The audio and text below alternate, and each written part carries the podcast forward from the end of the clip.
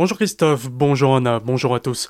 Le meilleur apprenti charcutier traiteur est alsacien. Martin Dibold, 18 ans, vient du Barin. Il a remporté dimanche au Salon de l'Agriculture de Paris le prix du meilleur apprenti charcutier traiteur de France. Une fierté pour le jeune car il a la charcuterie dans le sang, arrière-petit-fils, petit-fils et fils de charcutier. Son destin semblait tout tracé.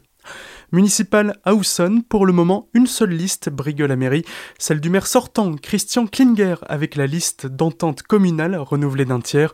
Les colistiers, âgés de 29 à 65 ans avec une moyenne d'âge de 40 ans, représentent toutes les catégories socio-professionnelles dans le programme plusieurs axes, dont l'écologie. On a un projet qu'on va mener, je pense, assez rapidement. C'est le remplacement de tout notre éclairage public. Hein. On a fait des travaux récemment, on a mis en place de l'éclairage public par LED et on a l'objectif de de remplacer euh, l'ensemble de l'éclairage public de la commune euh, par un éclairage LED. On avait mis en place euh, il y a 3-4 ans déjà l'extinction nocturne, donc entre 23h et 4h30 du matin, on éteint, dire, l'ensemble de l'éclairage public de la commune. On a gardé l'axe passant qui est, comme donc la, rue du Ladoff et la rue de Lâtre, qui reste allumé toute la nuit, mais tout le reste est, éteint pendant la période nocturne. On a aussi un petit projet qui concerne l'autoconsommation collective. Donc on va voir si on peut mettre en place, soit par le biais d'associations, de personnes privées, avec l'aide de la commune, mettre en place donc cette production euh, de photovoltaïque qui peut être distribuée sur le périmètre euh, du village et, sur la zone sur la zone commerciale. Retrouvez l'entretien dans son entièreté sur notre site internet azur-fm.com dans la rubrique Actu municipale 2020.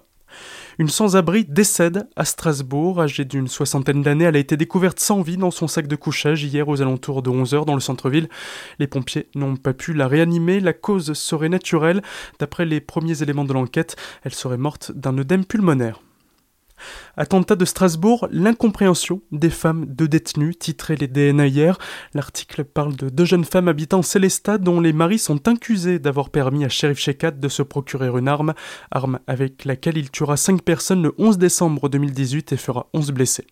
Pour les deux femmes, leurs compagnons n'ont rien à faire derrière les barreaux.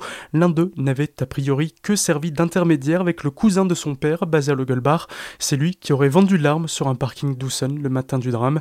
C'est comme si vous me demandiez le numéro de ma coiffeuse, je vous le donne, déclare l'une des femmes. Peu de temps après, les deux hommes sont interpellés et emprisonnés, le sont toujours depuis et attendent leur procès, mis en examen pour association de malfaiteurs en vue de préparer des crimes d'atteinte aux personnes en relation avec une entreprise terroriste. Au début du mois, leur détention provisoire a été prolongée. Elle peut durer 4 ans, mais la procédure devrait déboucher d'ici 16 mois. Un appel aux candidatures pour des professeurs de religion avec 25 départs à la retraite sur 75 enseignants dans les 5 années à venir. La situation sera délicate en Alsace. Dans le Sungo, suite à un arrêt maladie de longue durée, le besoin est même immédiat. Si les effectifs des classes diminuent d'année en année, la demande de ces enseignements reste tout de même importante.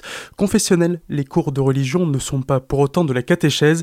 La neutralité ainsi que le respect des valeurs de la République telles que la laïcité sont primordiales. Si vous êtes intéressé, rendez rendez-vous sur le site de l'enseignement religieux à l'école www.r-oka.com. Stéthoscope, célibataire, recherche médecin aimant la vie et les rencontres.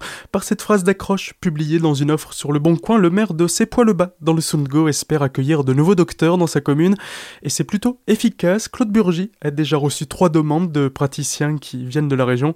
Une aubaine pour l'élu qui leur propose un vrai confort de travail pour le confort de ses administrés.